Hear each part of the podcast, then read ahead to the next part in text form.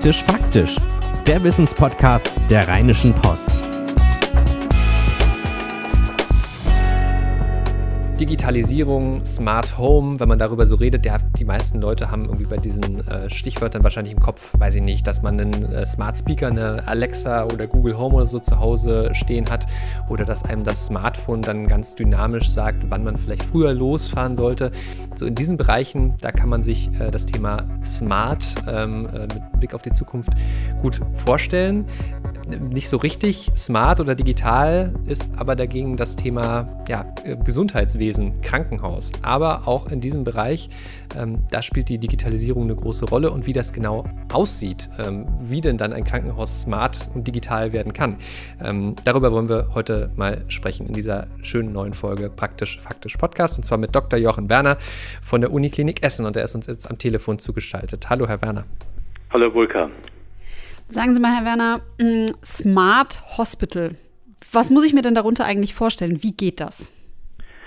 Ja, Smart Hospital, liebe Frau Hamann, ist ein Krankenhaus, so möchte ich das im Moment noch bezeichnen, das den Fokus noch stärker auf den Menschen legt, und zwar auf den Patienten, auf den Angehörigen, aber auch auf die Mitarbeiter, als es bisher der Fall war. Das ist mir erstmal ganz, ganz wichtig.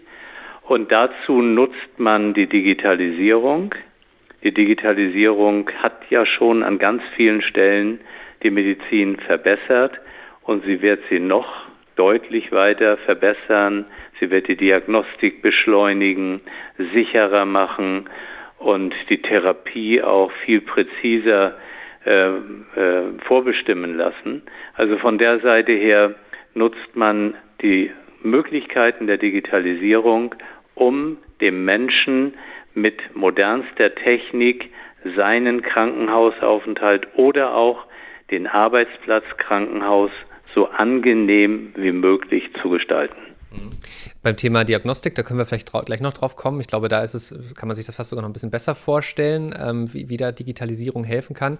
Ich habe immer so beim Thema Krankenhaus und irgendwie auch Arbeitsalltag für Menschen, die im Krankenhaus arbeiten, immer so im Kopf diese riesige Bürokratie, die sich da ja auch, also aus guten Gründen ja auch, ähm, um Sachen zu dokumentieren, über die letzten Jahre und Jahrzehnte aufgebaut hat für die, für die Angestellten. Ähm, wie kann denn da Digitalisierung helfen? Das ist äh, die beste Eingangsfrage, die Sie stellen können, weil genau damit das Ganze ja losgeht. Also alle möglichen Personen im Krankenhaus dokumentieren. Ähm, und da ist natürlich die Frage und der Ruf naheliegend nach elektronischen Dokumentationssystemen, sodass sie sich von dieser ganzen Papierdokumentation möglichst verabschieden. Die ist aber bei vielen in Gebrauch. Viele kommen damit auch gut zurecht und die sagen dann, ja, aber ich weiß in meiner Krankenakte ganz genau, wo ich den OP-Bericht finde und wo der Mikrobiologiebefund ist. Aber trotzdem, wenn der Mikrobiologiebefund nicht da ist, dann wird er gesucht, der liegt in irgendeiner Schublade, in irgendeiner anderen Ablage. Und alle sind mit Suchen, mit Dokumentieren, mit Kopieren und dann wieder mit Faxen beschäftigt. Und das ist schon ein Zeichen dafür, dass ja viele beschäftigt sind, aber die machen eigentlich nicht das, was nachhaltig dann Arbeitserleichterung schafft. Und da sind wir im Thema elektronische Patientenakte, Datendokumentation und das, was Sie gerade auch ansprachen, bei den Aufnahmevorgängen, auch das muss natürlich das Ziel sein, dass das einmal erfasst wird und nicht an allen möglichen äh, Stationen eines Krankenhauses, eines Gesundheitswesens immer wieder. Mit jeder Neuerfassung gibt es neue Fehlerquellen und deswegen ist es auch von der Seite her besser, einmal elektronisch zu, zu erfassen.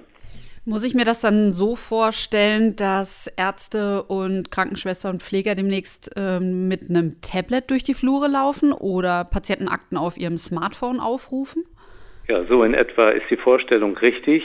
Äh, da gibt es dann natürlich alle Varianten und wer hat die Tablets und, und, und und ist es wirklich ein Tablet oder was findet man für Systeme.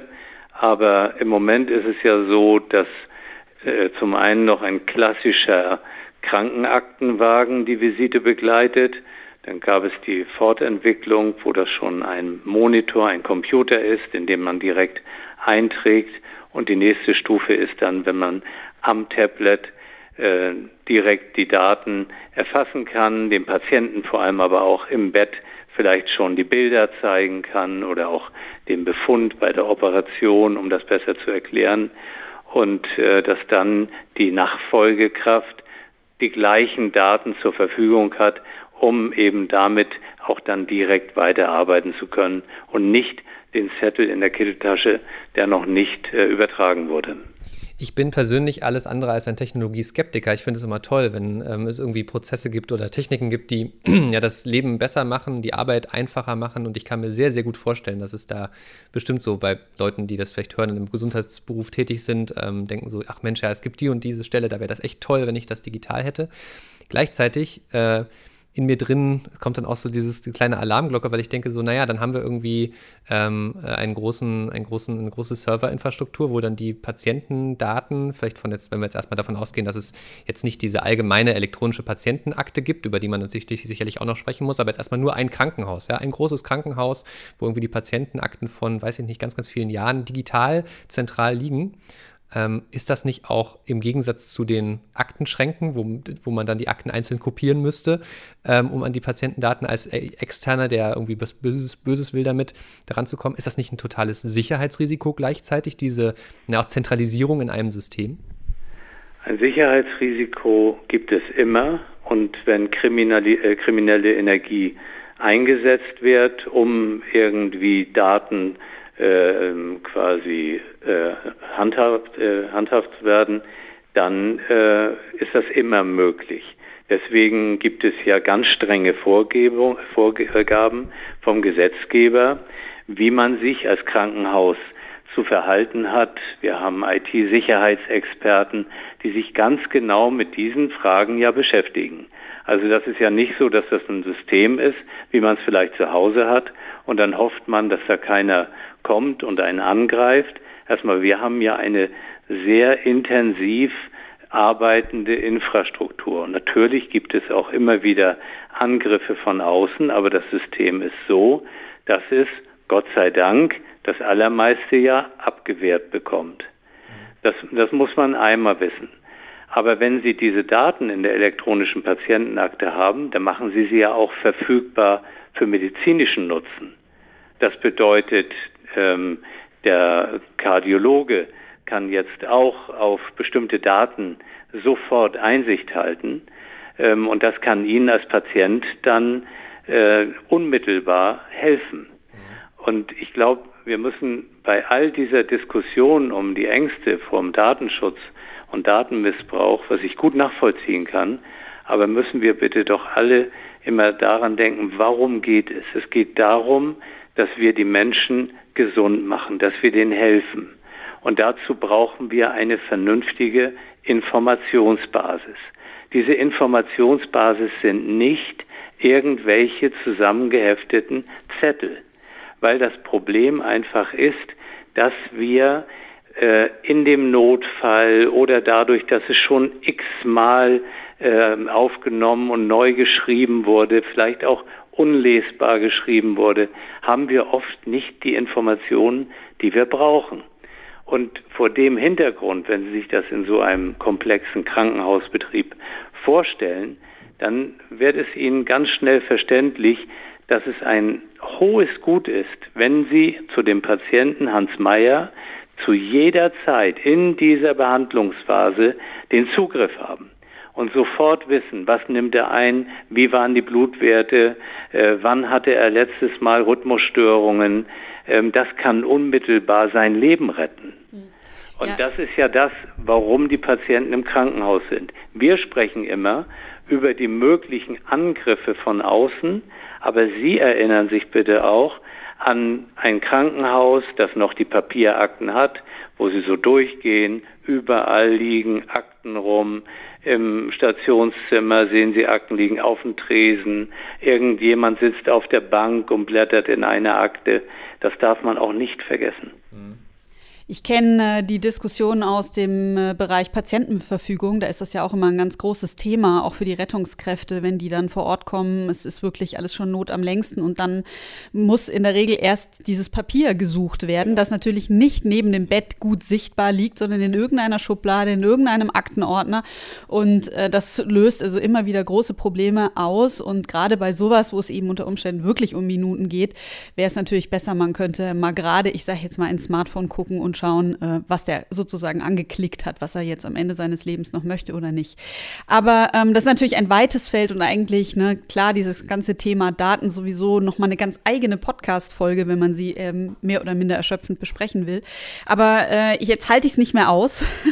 ich möchte jetzt doch mal ein paar Beispiele von Ihnen hören, denn ähm, wir haben ja schon damit angefangen, das Thema Smart Hospital hat ja viele Aspekte, ähm, digitales Krankenhaus und das eine ist natürlich die Patientenakte, aber das andere ist eben ähm, diagnostische Methoden, operative Methoden. Ähm, vielleicht können Sie mal ein paar Beispiele nennen, was kann mir denn als Patient oder welche Angebote könnten Sie mir denn als Patient machen, wenn ich bei Ihnen ins Krankenhaus komme? Also auf das eine haben wir, sind wir schon kurz eingegangen, das ist die elektronische Patientenakte. Das ist natürlich ein großer Schritt gewesen. Wir haben die äh, 2018 eingeführt im Klinikum und ähm, das war eine Entwicklungsstufe, das hat äh, anderthalb Jahre Vorbereitung gekostet und im Grunde noch längere Planungsphase. So, das ist geschehen, das war ein ganz wichtiger Schritt, aber zum Thema Smart Hospital gehört natürlich noch vieles andere.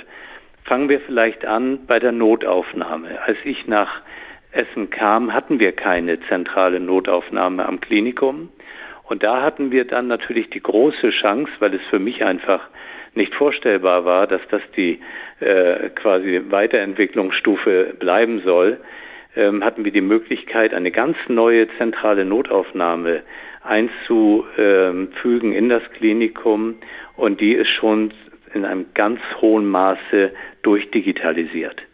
Das bedeutet, wir können den Rettungsdiensten der Feuerwehr, äh, der Feuerwehr die Möglichkeit geben, schon vom Unfallort oder vom, von zu Hause die Daten der Patienten, bevor die überhaupt im Krankenhaus eingetroffen sind, der Notaufnahme zur Verfügung zu stellen, damit dort schon erkennbar wird, wo wird das Ganze hingehen, wird man möglicherweise jetzt einen Platz für einen Herzkatheter brauchen, weil es äh, vielleicht ein akuter Herzinfarkt ist, den man aber jetzt noch sehr gut behandeln kann.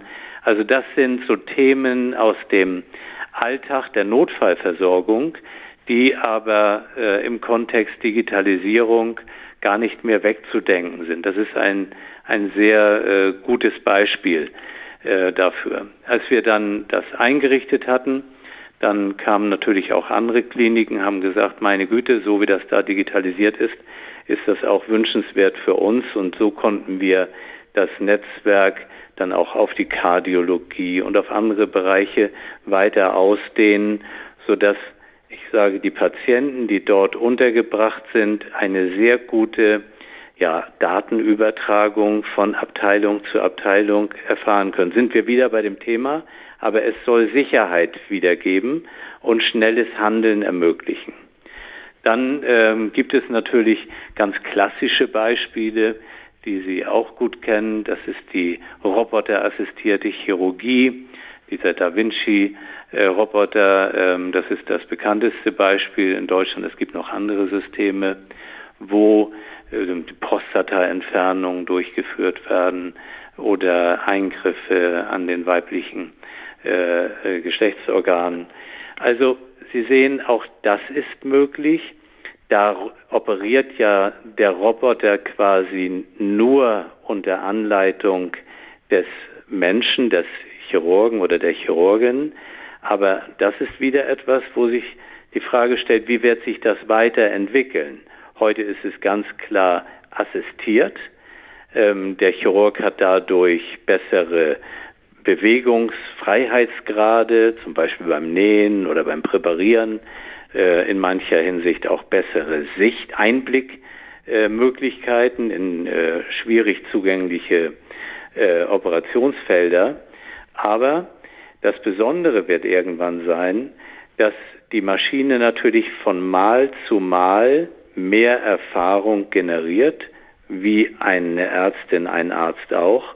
Aber wenn man es schafft, dass die Erfahrungen der Maschinen, die weltweit positioniert sind, zusammengebracht werden, dann wird man natürlich für die spezielle chirurgische Situation irgendwann Lösungsvorschläge haben, die vielleicht eine solche Chirurgin, Chirurg noch gar nicht gehabt hat. Und dann kann auch da die Maschine der Ärztin einen, einen Wurf geben, eine Lösungsmöglichkeit, äh, der vielleicht gar nicht offenkundig werde, wäre.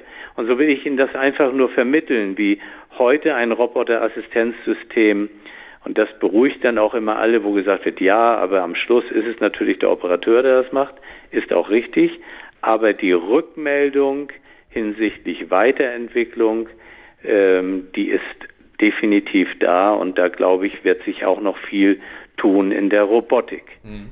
Ähm, das ist ja, spielt ja so ein bisschen, was Sie jetzt zum Schluss äh, erzählt haben, ähm, so ein bisschen darauf, auch auf diese ganzen Themen Big Data, also große Datenmengen und letztlich auch eine Form von, naja, künstliche Intelligenz, die also quasi aus Erfahrungen selbst eine Schlussfolgerung oder eine Handlungsempfehlung generiert. Ähm, und ich könnte mir vorstellen, also weil das einfach in allen anderen Bereichen, also selbst uns im Journalismus beschäftigt, das, wie können wir aus großen Datenmengen irgendwie Schlüsse automatisiert generieren, für die man sich sonst händisch hätte hinsetzen müssen, vielleicht für mehrere Stunden. Stunden. Äh, ich könnte mir vorstellen, dass, weiß nicht, welches Thema, äh, wie, wie groß ist denn das Thema Algorithmen zum Beispiel bei, weiß ich nicht, Blutwerten? Das wäre ja zum Beispiel, könnte ich mir vorstellen, vielleicht gar nicht so schwer. Angenommen, man hat bei einem Patienten automatisierte Überwachung von bestimmten Blutwerten ähm, und dann schreit irgendwann die Maschine und sagt, Achtung, Achtung, hier zeichnet sich äh, anhand meiner Berechnung ab, dass da etwas passieren könnte. Ist das Zukunftsmusik? Passiert das heute schon? Ähm, erzählen Sie mal dazu ein bisschen was.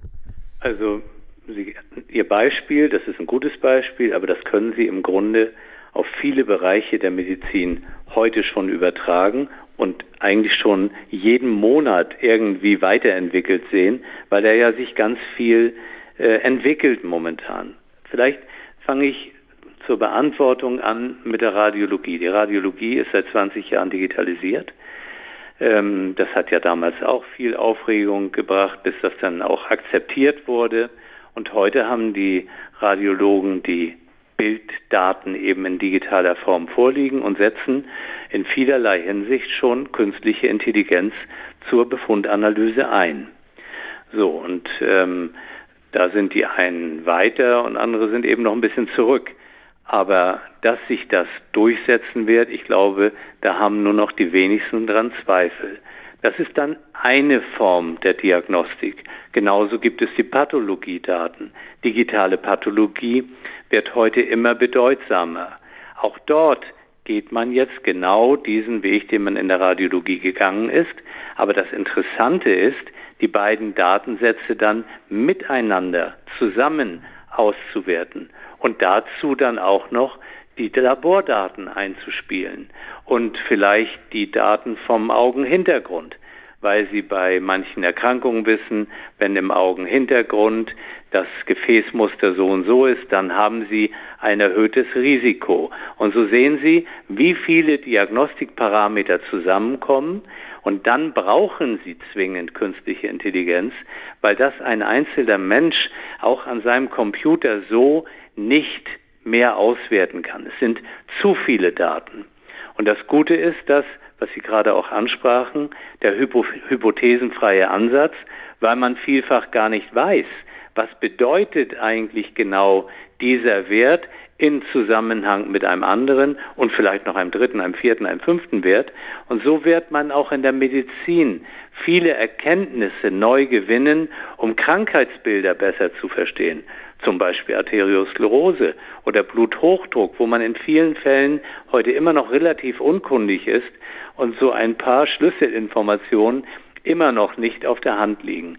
Und deswegen ein, ein Überwachen über Blutparameter, äh, Sepsis-Monitoring, äh, Blutvergiftung, wie entwickelt sich das? Da gibt es heute schon Beispiele, wo künstliche Intelligenz im An Einsatz ist und wo man auch den Eindruck hat, dass sie helfen kann. Man soll nicht äh, zu früh alles loben und sagen, das ist alles fantastisch und alles andere ist schlecht.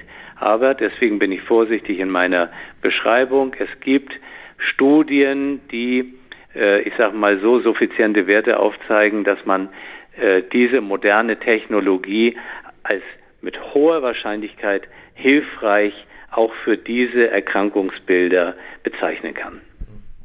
Ähm, jetzt ist es ja so, äh, wie Henning auch gerade schon sagte, für uns ist das eher ja, wie soll ich sagen, es ist einfach normaler, dass wir ähm, digitale Assistenten in irgendeiner Form haben. Tatsächlich ist es ja aber nun so, dass unsere Gesellschaft immer älter wird, dass es jetzt schon einen großen Teil von Senioren gibt, die nun mal entweder schon im Krankenhaus häufig sind oder denen das noch bevorsteht und die vielleicht eher sagen, sie trauen dem ganzen Hokuspokus nicht und die ein ganz furchtbares Gefühl dabei haben, wenn man ihnen quasi vermittelt, na ja, also wir geben jetzt all diese Daten in einen Computer ein und der berechnet dann was und äh, dann ergibt sich daraus ein Bild und dann gucken wir mal, was wir damit machen. Ähm, was sagen Sie denn solchen Patienten, die sagen, das macht sie aber nervös, weil der Mensch ja quasi was aus der Hand gibt? Frau Hamann, Sie treffen den Punkt. Das ist ganz, ganz wichtig. Ähm, hier ist die große Überschrift für mich Kommunikation. Man kann es den Menschen überhaupt nicht verübeln, dass sie diese äh, Vorstellung haben. Und man muss sie jetzt überzeugen davon dass diese neuen Datenauswertungen ihnen helfen werden. Und äh, das versteht man auch oft als Unkundiger nicht beim ersten Mal. Dann muss man es ein zweites und ein drittes Mal machen. Und deswegen ist es mir so wichtig, dass wir darüber sprechen. Deswegen bin ich auch Ihnen dankbar, dass ich die Möglichkeit habe, heute etwas dazu zu erzählen. Denn darum geht es. Wir haben, um das etwas zu unterstützen, in Essen ein Institut für Patientenerleben gegründet das ganz konkret den Auftrag hat, den Patienten und den Angehörigen die Ängste im Kontext der Digitalisierung zu nehmen. Man muss Beispiele bringen. Ich versuche das mal an einem Stethoskop zu erklären. Stethoskop kennen alle. Das ist ja das, womit man Herztöne abhören kann oder auch äh, Lungengeräusche zum Beispiel. Und ähm, wenn Sie sich vorstellen, dass jemand, der jetzt ganz jung ist, der noch ein sehr gutes Hörvermögen hat, der hört äh, also diese Geräusche und hat ja noch gar nicht die Erfahrung. Der braucht dann wieder eine ältere Person bei sich, damit das kontrolliert wird. So ist ja jeder von uns Medizinern ausgebildet worden. Wenn man dann weiter im Leben ist, dann lässt das Hörvermögen nach und man hört vielleicht gar nicht mehr die feinsten, hohen Frequenzen äh, heraus als älterer Mensch. Aber man hat natürlich viel Erfahrung, das Gesamtmuster, das hilft einem dabei, dann die richtige Diagnose zu stellen. Nun wird es sich immer mehr durchsetzen, dass es direkte Geräte gibt, die solche Geräuschanalysen bis ins Detail äh, übernehmen. Da muss man doch sagen, was, was ist daran schlecht? Zum Schluss hat man eine exzellente Auswertung solcher Herzgeräusche und der Atmungsgeräusche. Trotzdem muss natürlich der Patient sorgfältig untersucht werden. Das wird ja auch weiterhin die Ärztin, der Arzt machen. Aber wenn man zusätzliche Informationen hat, die einfach noch genauer sind, als es bisher ist, dann muss man das ja als Nutzen sehen. Und ich glaube, wenn man das den Patienten äh, auch erklärt, dass es heute ganz, ganz viele Blutbefunde gibt. Und ein Arzt kann gar nicht alle Blutbefunde immer übersehen. Und vor allem kann er nicht alle Zusammenhänge zwischen diesen verschiedenen Blutbefunden äh, übersehen, äh, äh, äh also erfassen. Da gibt es auch Systeme schon, die dabei helfen. Also man soll die Technik einfach als Hilfsmaschinerie nehmen. Schauen Sie, es gibt ja solche Entscheidungsunterstützungssysteme, wie zum Beispiel EDA Health. Da geben die Patienten an einem Tablet äh, ihre Symptome ein und äh, die Anamnese. Das, was viele sagen, ist, endlich hatte ich mal Zeit, das ganz genau einzugeben. Die Maschine, die stellt dann noch Fragen und so wird man durch den ganzen Katalog geleitet. Das bedeutet ja nicht, dass jetzt die Ärzte dadurch überflüssig sind. Aber viele sind in einer Grundhektik, viele haben nicht genügend Zeit. Und wenn man dann aber solche Aufzeichnungen erstmal nutzt und sagt, ist schon alles sehr gut vorbereitet, ähm, auch die Symptome, die sind inhaltlich passend abgefragt, dann ist es doch auch wieder eine Hilfe. Mhm. Also ich glaube, wir müssen einfach davon wegkommen, dass immer alle gleich ersetzt werden wollen. Mir ist viel wichtiger, dass man sagt, wo kann die Technik helfen? Und die kann bei solchen Befundsammlungen und auch Auswertungen helfen. Zum Schluss ist äh, der Arzt da und wird dann auch die Diagnostik äh, vorantreiben oder auch Therapieempfehlungen aussprechen. Aber es gibt heute einfach zu viel gute Technik, als dass man die weiter draußen vorlassen kann. Also im Grunde genommen höre ich raus, so es geht am Ende darum, den richtigen, das richtige Mittelmaß zu finden, weil natürlich wünscht sich, glaube ich, also sie auch nicht, ähm, dass jetzt irgendwie dann die Maschine die komplette Diagnostik übernimmt und der Arzt nur noch eine Unterschrift drunter setzt. Ähm, aber gleichzeitig hilft es eben auch nicht, wenn der Arzt äh, nur selber abhört. Ich habe selber mal einen Fall gehabt, da wurde ein EKG bei mir gemacht und dann hat die Maschine ähm, gesagt, Achtung, Achtung, hier gibt es irgendwie einen doppelten Herzschlag und dann kam raus, meine Ärztin hat gesagt, alles kein Problem, äh, das ist irgendwie ganz normal, muss man sich jetzt gerade in ihrem Alter auch überhaupt keine Sorgen drum machen. Ne, und das war aber auch so ein Fall, wo ich dann auch dachte, ach interessant, eine intelligente Maschine, die irgendwie einen Hinweis gibt und dann wird das aber vom Arzt auch eingeordnet. So. Und ich glaube, dieser Mittelweg ist ja irgendwie so das, was sich, glaube ich, die meisten dann auch wünschen werden. Und ich kann mir auch fast vorstellen, dass da dann die wenigsten Berührungsängste sind. Aber ich glaube, schwierig würde es wahrscheinlich ab der Stelle, wahrscheinlich würde ich sogar auch sagen für mich als, als noch ein ziemlich junger Mensch, wenn dann plötzlich, weiß ich nicht, ich lege mich irgendwo rein in den Raum, dann fährt einmal ein Roboter um mich rum, dann wird ein Blatt Papier oder es wird digital auf einem Tablet angezeigt und der Arzt sagt nur noch, ja, die Maschine sagt X, deshalb brauchen Sie nicht behandelt zu werden. Ich glaube, das ist nicht so die Vision, die Sie auch haben, oder? Genau, also das trifft das jetzt auch nicht. Das ist richtig, dass Sie es so nochmal ansprechen, auch um gleich Aufkommen der Ängste gering zu halten. Aber Vielleicht können sich die Zuhörerinnen und Zuhörer das auch so gut vorstellen, wenn jemand jetzt immer Röntgenbilder ansieht. Und er sieht den ganzen Tag, sagen wir jetzt 150, 200, 300 Röntgenbilder. Jeder Mensch ermüdet irgendwann. Jeder Mensch ist nicht immer gleich konzentriert. Ähm, vielleicht gibt es irgendwelche Belastungen, die man noch aus dem Morgen mit an den Arbeitsplatz schleppt. Und jetzt gibt es eine Maschine, die eine Röntgenbildanalyse sehr, sehr gut macht. Am Schluss kommen die Ärzte und kontrollieren das nochmal und äh, unterzeichnen das. Aber was spricht dagegen? Eine Maschine, die eben nicht ermüdet, die durch Fehler lernt und die immer gleich aufmerksam ist, äh, eine solche Diagnostik vorbereiten zu lassen. Und glaubt, so muss man es den Menschen erklären wenn man äh, Visionen dort zeichnet, dass man irgendwie von Robotern jetzt äh, in den futuristischen Filmen eigentlich dann auch schon gleich diagnostiziert und operiert wird, dann äh, tut man dem Ganzen nichts Gutes. Weil so kann ich genauso über den Verkehr alles Mögliche sagen. Alles nur noch Flugtaxen, Drohnen um einen herum. Und wir wissen, wie schwierig das ist, überhaupt im fahrenden Zug das Internet zu nutzen. Also deswegen glaube ich, das eine, es geht schon vieles heute. In Deutschland ist es noch nicht so ausgeprägt. Und wir sollten den Schritt für Schritt, auch wenn die schnell kommen jetzt, aber nicht dazu nutzen, das mit Ängsten zu begehen, sondern die Menschen aufzuklären, was ist möglich und was ist sinnvoll und wo hilft es. Ja, wir sollten das vor allem jetzt machen, wo es wirklich hilft.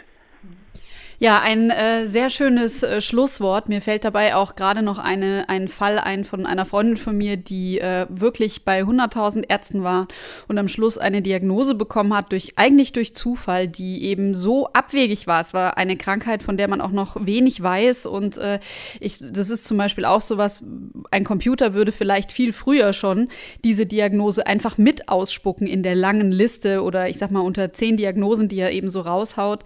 Ähm, und äh, dann so einen Hinweis geben auf etwas, wo vielleicht Ärzte gar nicht auf die Idee kommen, weil es einfach noch so abwegig ist. Die Diagnosestellung bei seltenen Erkrankungen, die wird wesentlich schneller werden, als sie heute ist.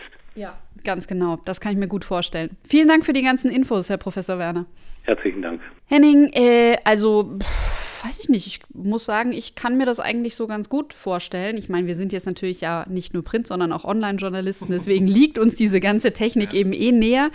Ähm, aber ich muss sagen, es ist schon auch diese Bilder, die wir jetzt heute nochmal gehört haben, wie da wird ein Aktenwagen durch ein Krankenhaus geschoben. Das ist für mich ein ganz seltsames Bild und da würde ich mich lieber auf die digitale Patientenakte verlassen. Ja, ich ähm, habe auch jetzt mehrfach schon Ärztewechsel hinter mir und es ist ein Graus, wenn ich dann immer irgendwie, ich hatte in einem Fall wegen meines Heuschnupfens, von dem ja schon mehrfach im Podcast die Rede war, da musste ich dann immer so diese ganzen Testergebnisse irgendwie auf kleinen Blättern Papier in einem Briefumschlag und das war jetzt ganz furchtbar. Also ich, ich glaube schon allein dieser Schritt, der wird uns echt helfen. Sehr, sehr spannend. Wenn ihr Fragen habt, ähm, die wir mal beantworten sollen hier im Podcast, dann schreibt uns gerne eine E-Mail an praktischfaktisch.rheinische-post.de und dann ziehen wir los und suchen eine Expertin, einen Experten für euer Thema. In diesem Sinne, bis nächste Woche. Bis dann. Tschüss. Ciao. Keine Lust, auf die nächste Episode zu warten? Frische Themen gibt es rund um die Uhr auf rp-online.de.